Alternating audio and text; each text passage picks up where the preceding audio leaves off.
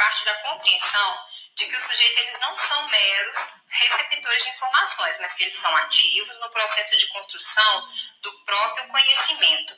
Nós vemos aí que a história da educação, nós passamos por vários períodos, períodos dos jesuítas, onde a igreja era responsável pelo ensino, né?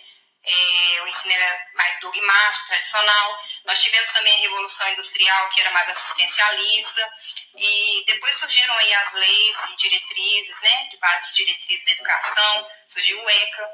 E, no entanto, todo esse período, a educação ela era bem tradicional, é, o professor era o detentor do conhecimento, era uma educação vertical, onde só o professor depositava seus conhecimentos nos seus alunos e eles eram vistos como uma tábua rasa. O aluno ele não era levado à criticidade. Nós vimos aí um alto índice de reprodução né, das coisas que eram passadas pelo professor. E a partir de 1980, o filósofo Jean Piaget ele começou a desenvolver a sua teoria sobre o construtivismo. Essa teoria ela nos dá a concepção de que o professor ele não é mais o detentor do conhecimento.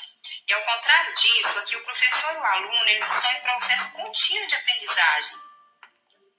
A educação ela passa a ser não mais vertical e sim horizontal. Aqui nós temos vários é, altos né, índices de criação. As crianças elas já não são mais reprodutoras, elas passam a adquirir um pensamento crítico em relação ao mundo. Então, o papel do professor ele passa a ser de mediador.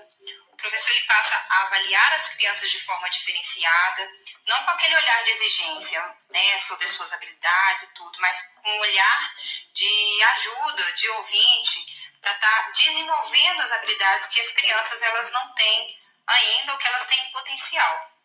Enfim, essa teoria construtivista, ela faz com que o professor ele tenha um papel também de solucionador de conflitos.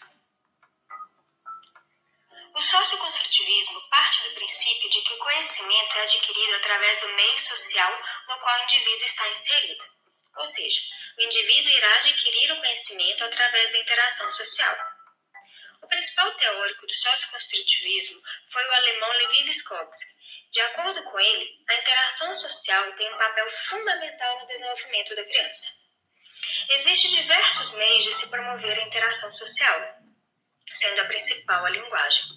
Através dela, ocorre a transmissão do pensamento verbal e chega-se à construção de novos conhecimentos, sendo a fala o meio mais importante desse processo de desenvolvimento. Não só a fala que promove a interação no processo de aprendizagem, mas também as brincadeiras. Segundo CAL 2010, página 69, a promoção de atividades que favoreçam o envolvimento da criança em brincadeiras, principalmente aquelas que promovam a criação de situações imaginárias, tem nítida função pedagógica, promovendo assim o conhecimento da criança. De acordo com Levi Vygotsky, o processo de aquisição do conhecimento pode ser explicado através da zona de desenvolvimento proximal, também conhecido como ZDP. Para Vygotsky, é necessário que o conhecimento potencial torne-se conhecimento real. E para isso, ele irá interagir com outras pessoas para alcançar um novo conhecimento, que passará de conhecimento potencial para conhecimento real. E o grau da interação que essas pessoas terão irá influenciar na qualidade do conhecimento obtido. Sendo assim, podemos resumir que a ZDP ou seja, zona de desenvolvimento proximal, é a distância do conhecimento real ao conhecimento potencial, ou seja, é a distância entre o que já é conhecido até o que ainda se pode conhecer, com base no que se já sabe.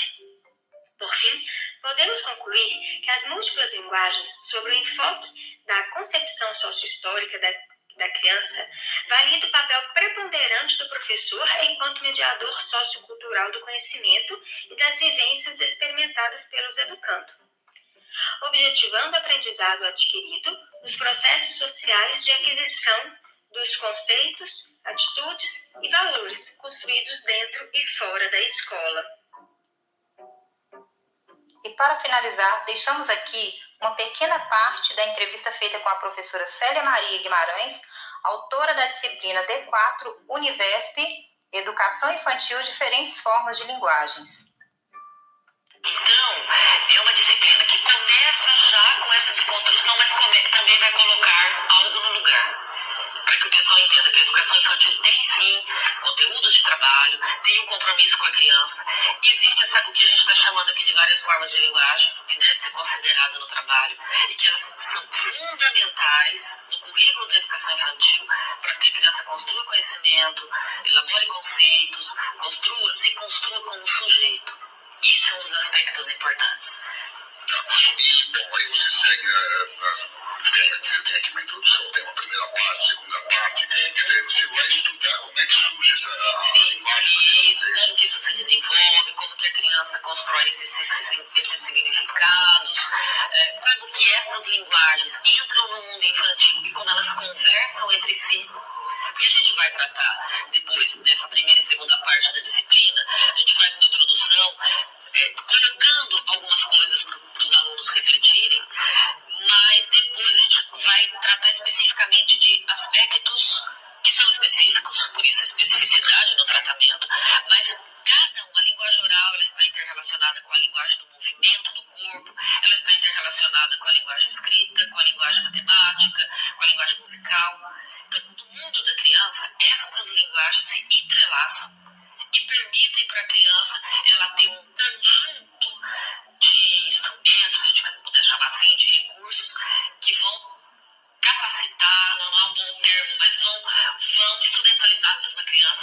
essa interação é, permita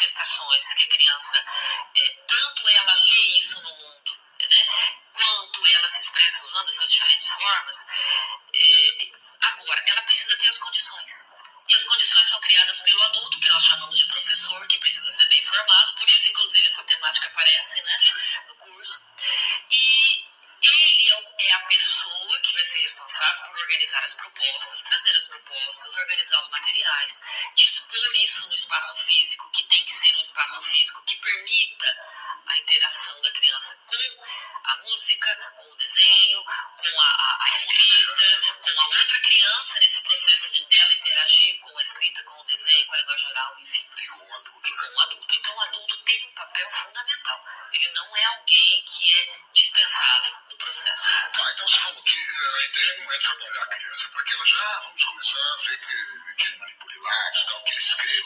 um, each